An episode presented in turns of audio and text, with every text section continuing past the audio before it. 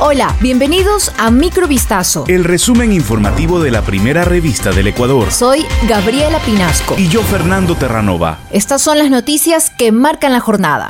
Unas ocho personas están bajo un cerco epidemiológico tras haberse confirmado el primer caso de viruela del mono en Ecuador, informó este jueves el vicepresidente de la República. Borrero aseguró que el primer paciente del caso confirmado en Ecuador está asintomático y en su casa. Borrero aseguró que la morbilidad y la mortalidad de esta enfermedad es más leve que la de otras enfermedades que nos han afectado en los últimos tiempos y anotó que no existe un tratamiento adecuado para la enfermedad y que demora unos 14 días hasta que desaparezca. En su comparecencia ante la Comisión de Fiscalización y Control Político en la Asamblea Nacional, el Contralor General del Estado, Carlos Riofrío, informó que entre 2019 y 2022 la institución efectuó 191 operativos de control tras denuncias ciudadanas y de entidades públicas sobre el uso de los recursos públicos en el ámbito de la salud. De esas denuncias se emitieron 166 informes generales, de los que salieron 87 con indicios de responsabilidad penal derivados de las auditorías a los procesos de adquisición de insumos médicos y medicamentos en hospitales. Entre los principales hallazgos de Contraloría en los referidos procesos están que no se justificó el proceso de compra por emergencia, no se motivó adecuadamente la necesidad de realizar una contratación emergente y falta de estudios de mercado. El Contralor aseguró textualmente, es reiterativo el hecho de que se contrataba con empresas o personas naturales básicamente en pandemia, que es donde observamos este tema. Creo que lo más escandaloso es que adquiríamos medicamentos a una mecánica, a una carnicería. Eso es lo que se ha evidenciado y es lo que nosotros remitiremos a la Fiscalía. Una charla del expresidente de la República, Rafael Correa, prevista para este jueves, generó el pronunciamiento de la Embajada de Ecuador en Francia.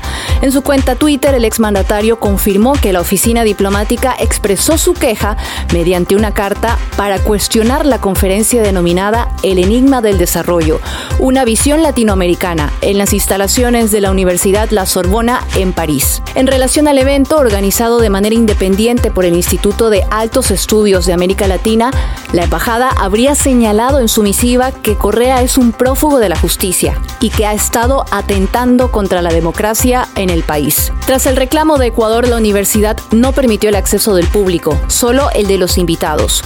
Por su parte, Correa rechazó esta acción y dijo que es una burla. El 27 de abril de 2020, fecha en la que el país enfrentaba los embates de la COVID-19, un niño de 12 años fue encontrado sin vida al interior de una vivienda ubicada en la urbanización Beata Mercedes Molina, en el norte de Guayaquil. Según la madrastra de la víctima, él se encontraba bañándose en el domicilio y se habría desvanecido y muerto por COVID-19. Por ello, según su relato, le había puesto una mascarilla y ropa. Sin embargo, las pericias respectivas determinaron que con eso solo trataba de cubrir los golpes, quemaduras, lesiones y laceraciones que le había provocado. A los policías que procedieron con el levantamiento de cadáver les llamó la atención que la mujer había comunicado con anterioridad a dos amigas del sector quienes le habrían ayudado a vestir el cuerpo con un buzo, pantalón y bufanda. La mujer fue sentenciada hoy a 34 años y 8 meses de prisión por el asesinato perpetrado contra su hijastro.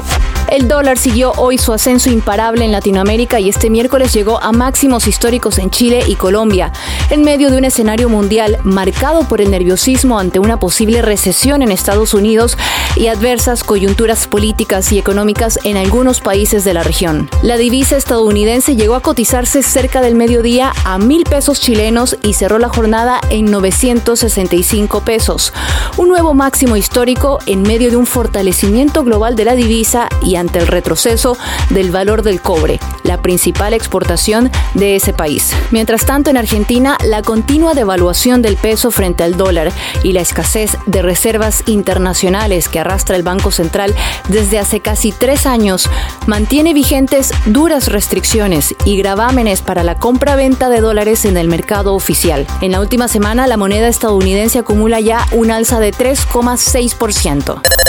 Esto fue Microvistazo. El resumen informativo de la primera revista del Ecuador. Volvemos mañana con más. Sigan pendientes a vistazo.com y a nuestras redes sociales.